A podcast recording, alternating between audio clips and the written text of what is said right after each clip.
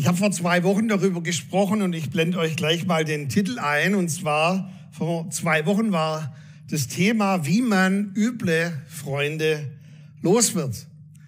Und mich haben einige gefragt, meinst du damit eigentlich natürliche Freunde oder sind damit irgendwelche innere Mächte, Dämonen gemeint? Nun, als guter Prediger sollte man immer nur 80 Prozent predigen und 20 Prozent sollten die Leute selber noch durchdenken. Aber ich möchte dir sagen, wenn du im Natürlichen solche Freunde hast, solltest du sie dringend loswerden. Und du hast von mir auch die Erlaubnis, sie loszuwerden. Aber wenn man solche Themen aufgreift, wie man üble Freunde los wird, dann wird es meistens ein bisschen ungemütlich. Und ich sage immer, man kann eigentlich über alles predigen, wenn es unter 35 Minuten ist aber wenn man die Mächte der Finsternis attackiert und anspricht, dann gibt es etwas, was ich immer so gerne nenne, Trouble in Paradise. Und eigentlich hätte ich das wissen müssen. Ich habe vor zwei Wochen vor der Predigt so viel gebetet wie eigentlich noch selten, habe auch morgens eine ganz lange Zeit genommen, wo ich einfach vor Gott verharrt bin und mir meiner Autorität bewusst wurde, auch der Autorität, die ihm gegeben ist, dass ihm alles unterworfen ist aber trotzdem, komischerweise, war der Streaming oder das Streaming dann etwas unbrauchbar, weil es sich so etwa angehört hat. Und Kerstin hatte schon gesagt, die Welt, die wir sehen, ist nicht immer die reale Welt, die wirkliche Welt. Ich gebe euch mal ein paar Anekdoten, weil ich früher öfters mal darüber gelehrt habe. Und da waren wir immer so vier Personen in einem Team, wie wir frei werden können von der Macht der Finsternis. Und einmal sind wir nach Fulda gefahren in einem relativ neuen Auto und kurz vor Fulda bleibt das Auto stehen. Und ähm, wir haben dann gesagt, puh, komisch, und sind dann um das Auto rumgelaufen und haben gesagt, Herr, sende jetzt deine Engel. Und wahrscheinlich haben wir so laut äh, gesprochen, dass irgendwann wirklich ein Engel kam und der war gelb vom ADAC. Und der sagte, ihr habt nach mir gerufen. Und ich habe gesagt, ja, unser Auto geht nicht mehr. Seid ihr am ADAC? Nee. Dann sagt er, ihr seht so bedürftig aus, ich helfe euch trotzdem. Und ähm, er hat hineingeschaut und gesagt, eigentlich ist gar nichts kaputt. Ich habe keine Ahnung, warum das Auto nicht fährt. Und dann haben wir zu ihm gesagt, dann gehen Sie wieder, wir wissen schon, woran es liegt, haben gebetet und sind dann weitergefahren. Andere Mal waren wir auf dem Weg nach Kirchheim hier, Kirchheim Tech. Und plötzlich kann ich nicht mehr schalten, weil mein linkes Bein, also für uns Schwaben, der Fuß quasi, das war steif oder gelähmt. Ich konnte es nicht mehr bewegen. Und dann haben alle geschrien, du musst ins Krankenhaus und oh, das ist gefährlich. Und ich habe gesagt, ich weiß, woran es liegt. Ich lasse mich nicht abhalten. Und dann hat man mich förmlich wie auf einer Schöffe auf die Bühne getragen. Ich habe im Sitzen gelehrt, über zwei Stunden.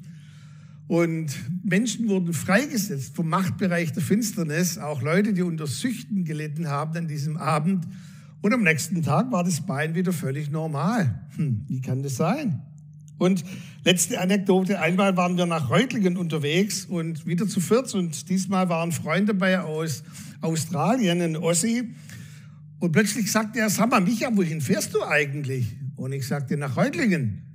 Und der wusste ja nicht, wo Reutlingen ist. Ähm, und wir waren überall unterwegs, nur nicht nach Reutlingen. Und ich weiß bis heute noch nicht, warum ich dorthin gefahren bin, wo ich gefahren bin. Aber wir waren auf einem völlig falschen Weg unterwegs. Dann haben wir angerufen, haben gesagt, hier gibt es eine kleine Änderung, wir kommen eine Stunde später. Wir sind eine Stunde später gekommen, aber wir sind gekommen, weil wir uns nicht durcheinander bringen äh, lassen wollten von diesen Mächten der Finsternis. Und so habe ich heute Morgen gedacht, ich könnte es ja, ihr seht, ich habe schon Urlaub, ich könnte es mir ja einfach machen und mein Thema heute Morgen könnte auch sein, hatte Adam einen Bauchnabel? Und das könntet ihr doch mal im Raum jetzt theologisch diskutieren. Am Ende dann von der Predigt mir sagen, hatte Adam einen Bauchnabel und wenn nicht oder wenn ja, warum? Aber dann habe ich diese Woche von einem Künstler, den ich früher wirklich verehrt habe, Carman, der verstorben ist vor ein paar Jahren. Er war nicht nur ein Sänger, er war jemand, der ein Musical gemacht hat. Und sein bekanntestes Lied, das hieß Satan, Bite the Dust. Ähm, und da habe ich mir gedacht, heute Morgen, ich lasse mich nicht durcheinander bringen. Jetzt erst recht mache ich weiter an diesem Thema. Nun, weil die Aufnahme nicht ganz in Ordnung war, mache ich noch fünf Minuten so ein, so ein Recap, eine Wiederholung und dann gehe ich heute Morgen hinein in, in ein paar ganz, ganz wichtige Prinzipien. Vom Buch Hiob her, Hiob wie gewonnen, so zerronnen, haben wir ja gesehen, dass Hiob drei Freunde hatte, die sage und schreibe drei Verse lang ihm Beistand gegeben haben. Aber 14 Kapitel lang haben sie auf ihn eingeprügelt und haben sie auf ihn eingesprochen, er soll diesen Gott verlassen und haben ihm gesagt, was er alles falsch gemacht hat.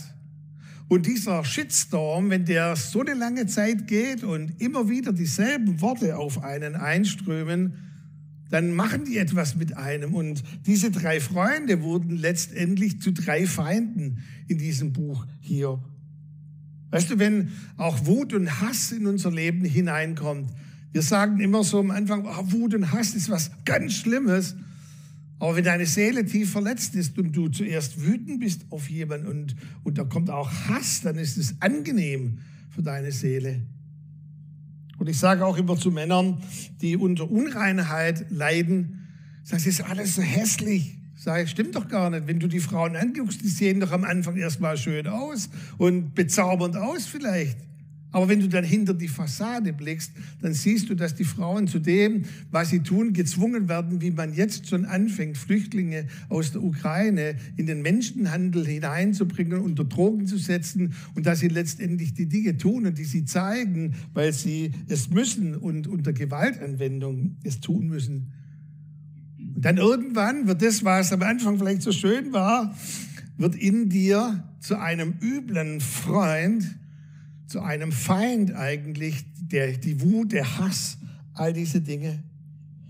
Und Paulus schreibt dann, und das ist der äh, letzte Vers, den wir im Rückblick anschauen, Paulus schreibt dann im Galater, wenn uns so eine üble Macht, so ein übler Freund in uns Wohnung genommen hat, und wir damit ringen, im Englischen sagt man we wrestle, dass dieser Feind nun parallel zum Heiligen Geist in uns wohnt und wir immer so zwei verschiedene Botschaften hören, dann sagt Paulus, es gibt nur eine Möglichkeit.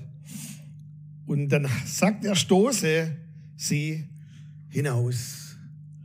Stoße sie hinaus. Also stoße diese Mächte hinaus. Und im Griechischen, das hat mich so begeistert, bedeutet dieses Hinausstoßen Ekballo. Also dort steckt das Wort Ball drin. Und das müsst ihr euch so vorstellen, ihr seht es auf Folie, ich sage immer so in der Jugendsprache, kick it like Beckham. Also, dass wir auch die Angst ein Stück weit verlieren vor diesen Mächten der Finsternis.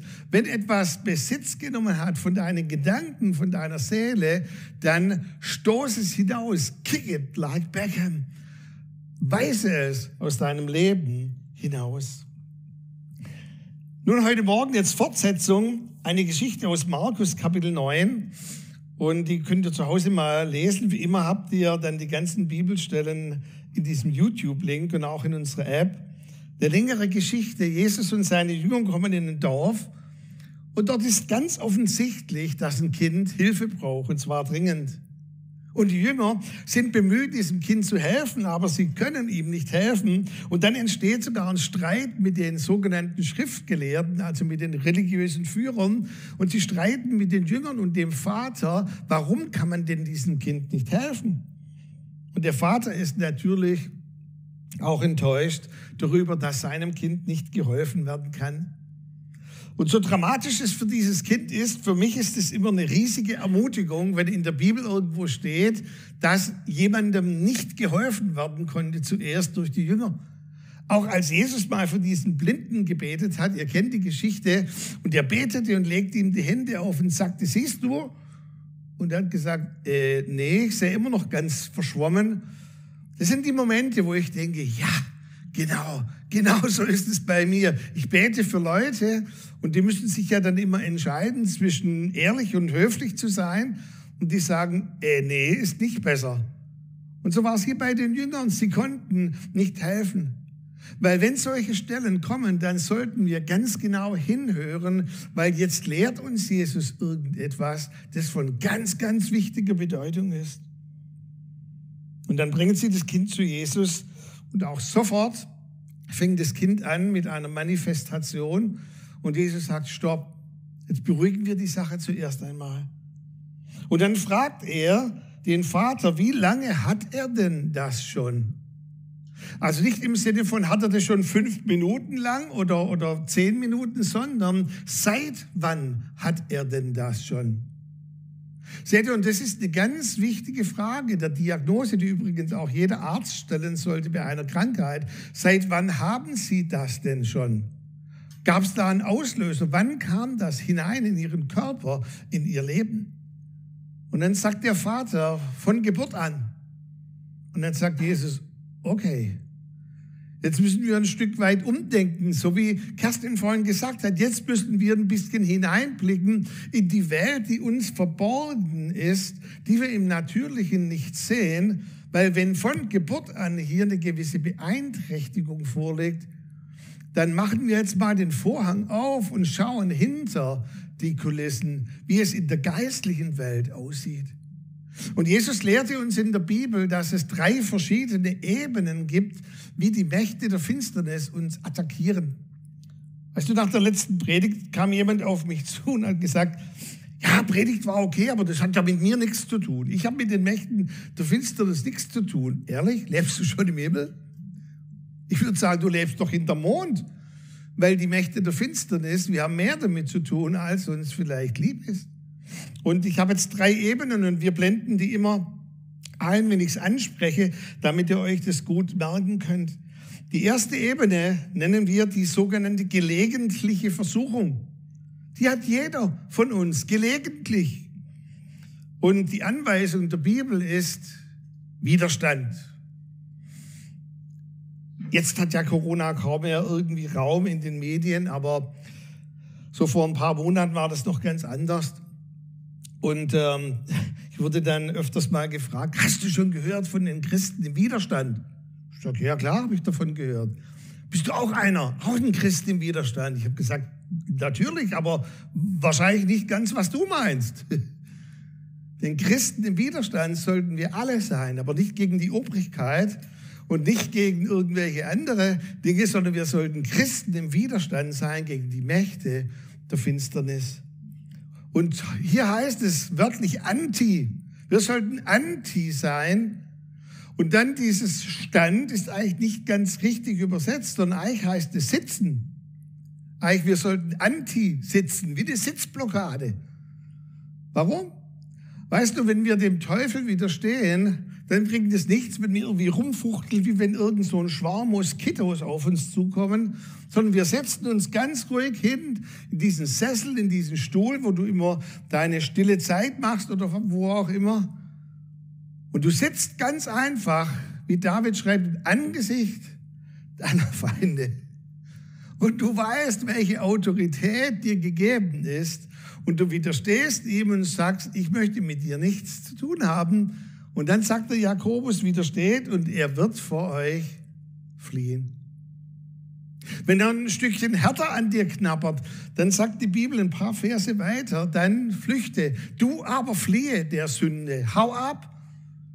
Ich meine, wenn die Frau von Potiphar schon voll ausgezogen dasteht, meine, was soll Josef jetzt tun? Kann man nichts machen.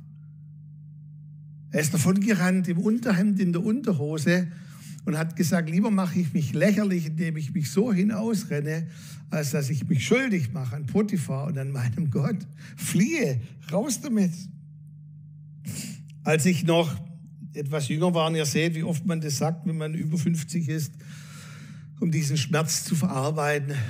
Da war ich mal auf einer Konferenz und ein ganz bekannter Redner, Keith Warrington, war auch dort.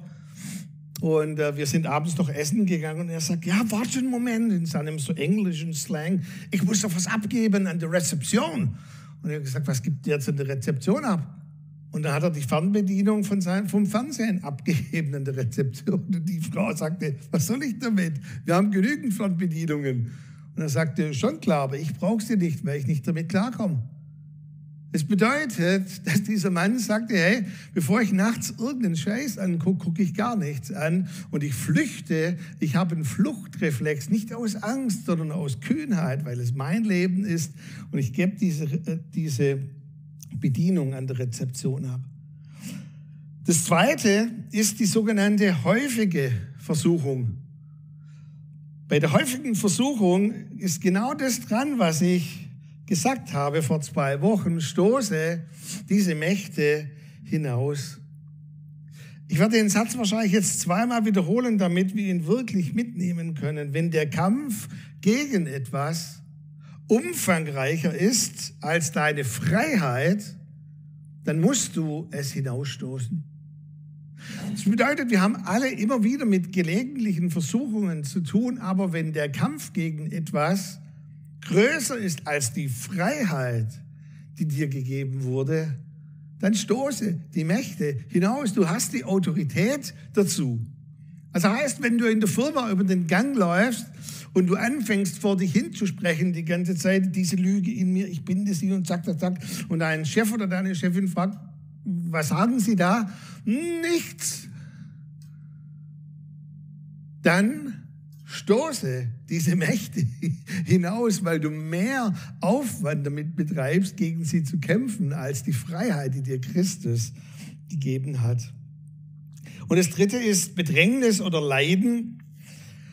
Und es lag bei diesem Kind ganz offensichtlich vor. Da waren Bedrängnis, ein Leiden. Und zwar wahrscheinlich generationsübergreifend. Und was Jesus hier sagt, ist nicht labern, rauswerfen. Also nicht rausstoßen, sondern jetzt nicht labern, auch mit diesen Mächten, nicht diskutieren, sondern adressiere sie.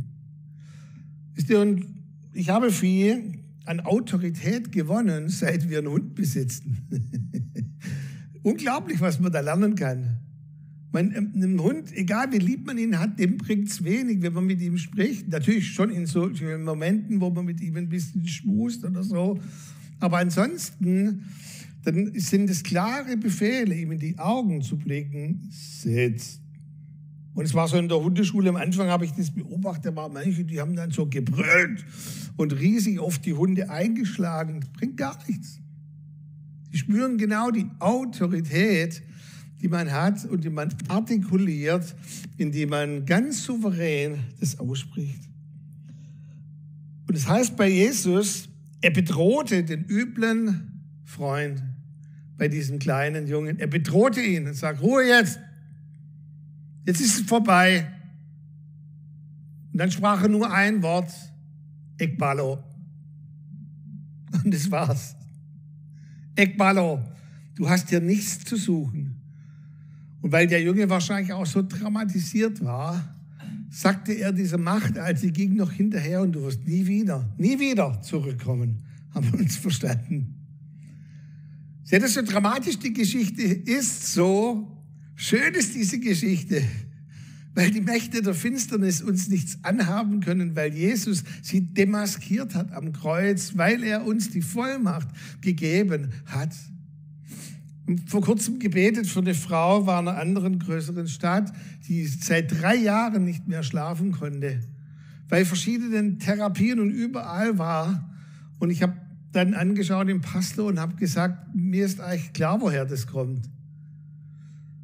Ja, was machen Sie jetzt? Und gesagt, wir beten ganz kurz. Und ich spreche jetzt nicht mit Ihnen, sondern ich spreche mit diesem Quälgeist, der Sie nicht schlafen lässt. Mhm. Wie lange dauert das? Sage vermutlich eine Minute, zwei. Ehrlich? Und wie teuer? Habe gesagt, kostet nichts. Und vor kurzem hat sie geschrieben, dass sie jetzt eine Woche am Stück schlafen konnte. Warum konnten wir ihm nicht helfen? Fragen jetzt die Jünger. Warum? Das ist doch unsere Frage. Und dann kommt dieser Bibelvers, diese bekannte Aussage, Jesus sagt, diese Art jetzt, also diese letzte Kategorie, wo Leute unter Bedrängnis sind, diese Art kann durch nichts ausfahren als durch Beten und Fasten. Hm. Also bei uns zu Hause ist es immer so, bevor ich esse, binde ich alle Kalorien im Namen Jesu. Und sage, ich binde euch, damit ihr nicht wirksam werdet. Und meine Frau sagt dann diese Art und zeigt auf meinen, ja, so ist auch nicht so arg groß, aber auf mein Bäuchle und sagt, diese Art geht nur mit Fasten und Gebet. Um was geht es eigentlich beim Fasten? Wisst ihr, beim Fasten ist es nicht, dass ich mich kasteie, dass ich mir irgendwas erarbeite, sondern ich habe mich so gefreut, was die Kerstin vorhin gesagt hat, beim Fasten geht es darum, dass ich die geistliche Realität sehe. Ich weiß nicht, wie oft du schon gelesen hast, diese sogenannte Versuchung von Jesus, diese dreistufige Versuchung. Da gibt es einen Vers, da habe ich noch, noch, noch selten eine Predigt drüber gehört oder dass den jemand rezitiert. Aber die wichtigste Aussage in der ganzen Versuchung von Jesus ist die Aussage, ich aber sah den Satan fallen vom Himmel wie ein Blitz auf die Erde. Das war die geistliche Realität, was er vorhin alles gesehen hat. Die Reiche dieser Welt, alle diese Dinge waren natürlich auch in der geistlichen Himmelswelt dahinter, hinter all den Dingen, die wir sehen. Aber die wichtigste Realität ist, dass der Satan gefallen ist wie ein Blitz vom Himmel auf die Erde. Und Jesus hat gesagt, Satan, ich habe gesehen, wie du gefallen bist. Ich war dabei in diesem Moment. Und du wirst noch tiefer fallen, wenn ich dich am Kreuz besiege. Und das ist die Realität, die wir sehen, wenn wir anfangen, im Gebet und im Fasten darüber nachzudenken. Wir sehen eine gefallene Kreatur, die auf der Erde kriecht. Und ich sehe auch meine Autorität, die ich habe. Als die Jünger zurückkamen an einer anderen Stelle in Lukas 11, dann sagen sie, yeah, jetzt sind uns sogar die Dämonen untertan. Jetzt könnten wir diesem Jungen auch helfen. Und Jesus sagte, keep cool, keep cool. Komm, jetzt freut euch doch nicht so sehr, dass euch die Dämonen untertan sind. Also so im Sinne von, das ist normal. Also äh, ich fand es immer so toll, wenn wir früher so Einsätze gemacht haben bei uns in der Jugend, sind wir nach Mannheim und andere Städte. Ja, wir konnten sogar Leute befreien, die unter Süchten waren und Dämonen und so. Und der Leiter hat immer gesagt, hey, jetzt ganz ruhig, das ist doch normal. Also jeder Christ von uns sollte in dieser Haltung sein, die Dämonen sind ihm untertan. Und dann sagt Jesus, aber freut euch vielmehr, dass eure Namen in den Himmeln geschrieben sind eine etwas komische Aussage. Was heißt es jetzt? Mein Name ist in den Himmeln in der Mehrzahl. Das heißt, mein Name ist in der ganzen Himmelswelt bekannt. Das heißt, wenn ich meine Stimme erhebe und zu jemandem sage, Ekbalo, und der Dämon schaut dann zu seinem Oberen und sagt, was soll ich jetzt machen? Und der sagt, kann ich nichts machen, der Siebeneich hat Autorität. Sein Name ist bekannt. Dein Name ist bekannt in der Himmelswelt. In jeder Welt, dieser Himmel, auch in der dämonischen Welt, ist dein Name bekannt. Dort steht er. Und das Dritte ist, wir bekommen auch Klarheit, was zu tun ist. Also wir wissen immer ganz genau, was jetzt dran ist, oder? Ich zumindest nicht, aber ich habe eine Einsicht. Weißt du, Johannes Kapitel 9, Dort treffen jetzt die Jünger wieder auf einen Blindgeborenen. Und sie sprechen mit dem Vater und sprechen mit dem Blindgeborenen. Und es ist klar, er ist von Geburt an blind. Und dann wollen sie anfangen zu beten und diese Mächte attackieren. Und ihr müsst es mal nachlesen, die Elberfelder gibt es gut wieder. Dort heißt es, Jesus sagte, stopp, stopp, stopp, stopp.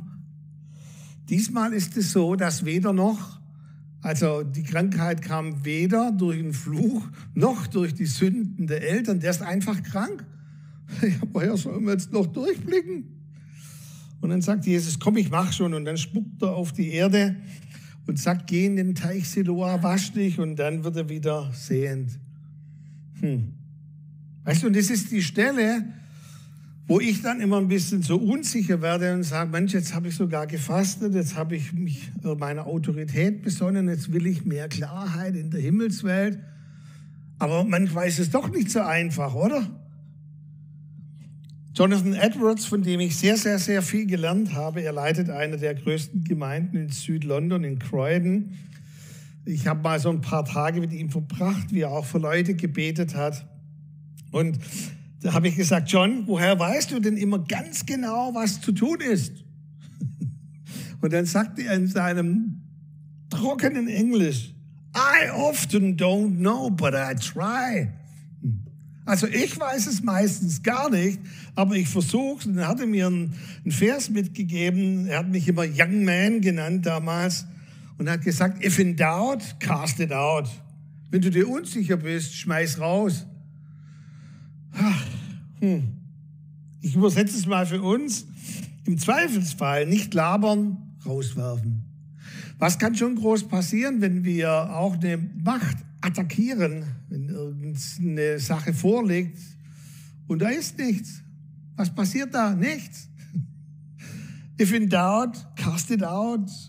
Und ich habe vor zwei Wochen gesagt, lieber mal ein Fehlschuss als gar kein Treffer. Weißt du, viele Christen haben so Angst, ich könnte doch daneben schießen und so. Aber hey, lieber ein Fehlschuss als gar kein Treffer. Ich möchte dich heute Morgen fragen, siehst du die geistliche Realität? Siehst du deine Autorität? Weißt du, bei dieser Geschichte von diesem Blindgeborenen, dieser Teich Siloa hatte ja auch eine prophetische Bedeutung. Es geht eigentlich um geistliche Blindheit in dieser ganzen Geschichte. Dass dieser Mann, diese ganze Familie geistlich blind war. Und dieser Teich Siloa war auch eine, eine heilige Quelle, ein Ort, wo man sich gewaschen hat, um auch bestimmte Krankheiten, Sünden abzuwaschen. Hey, wenn wir heute Morgen jetzt noch diese kurzen Momente in der Anbetung stehen, dann lass doch deine Augen, deine inneren Augen wieder abwaschen. Und dann möchte ich uns wirklich zusprechen, sei mutig, sei mutig. Und wir haben jetzt auch erst wieder angefangen mit diesen Healing Rooms. Und wir wollen da mutig sein. Wenn wir irgendwo merken und spüren, dass da auch über das Natürliche hinaus Bindungen da sind und Einwirkungen, lasst uns mutig sein. Lasst uns mutig sein im Sozo, lasst uns mutig sein in unseren Gebetstreffen, in der Seelsorge. Ich möchte uns aber vor allem ermutigen, lasst uns Christen sein im Widerstand, die vor diesen Einflüssen des Teufels sich nicht fürchten, sondern souverän widerstehen. Und er wird vor uns fliehen. Und wenn Ekballo dran ist, du erinnerst dich an diesen Ball, dann nimm diesen üblen Freund, der vielleicht sich irgendwo in deiner Seele rumschleicht, dann nimm und sag, Ekballo, ich trenne mich von dir. Ich möchte, dass du nicht mehr Teil von meinen Gedanken bist. Warum können wir dies tun? Wir haben es vorhin gesungen, weil er der Höchste ist über alle Götter. Wir erheben dich.